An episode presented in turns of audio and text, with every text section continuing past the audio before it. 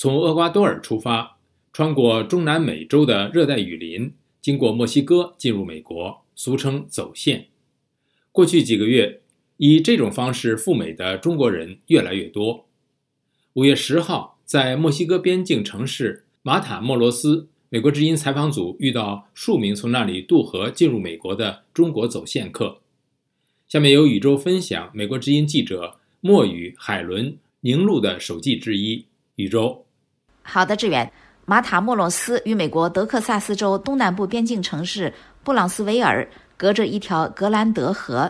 是很多移民聚集、试图渡河进入美国的地方。Matamoros 这个河的对岸就是德州的 Brownsville，目之所及，大部分都是在这里等待着。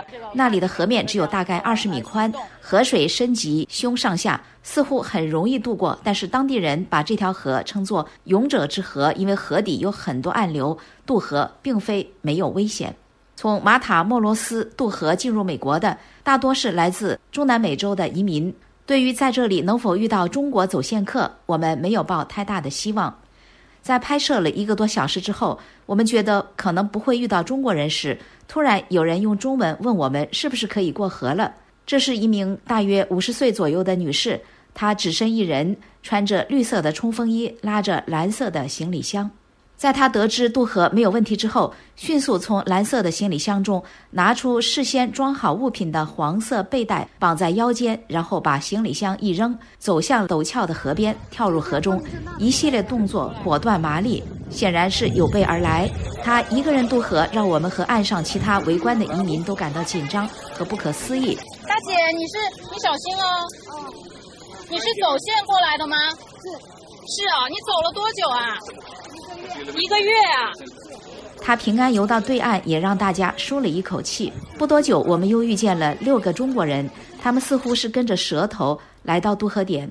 我们之前采访到的一些走线客说，他们越境会付给墨西哥毒枭集团人头费，由他们带着翻墙或者过河。每个人不论成人还是儿童，要支付六百美金。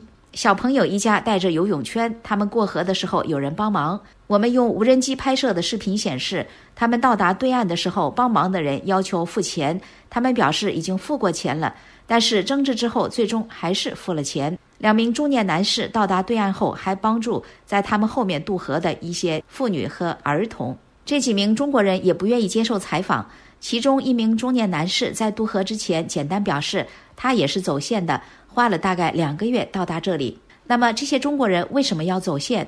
我们无法从他们那里得到答案。根据我们采访到的一些中国走线客，他们选择这样非常规赴美路径的原因有很多。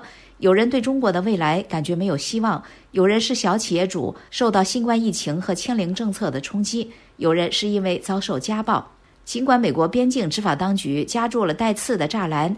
但是没有阻碍这些非法移民跨越障碍进入美国。他们上岸之后，往往会向执法人员自首，然后被送往移民受理中心拘押。根据不同的情况，他们会被拘押三五天到十几天不等，然后获释。他们被释放时，会被要求带上电子脚铐或者发给定位手机，直到他们的移民案件开庭。志远，谢谢宇宙分享美国之音记者莫雨、海伦、宁路的手记之一。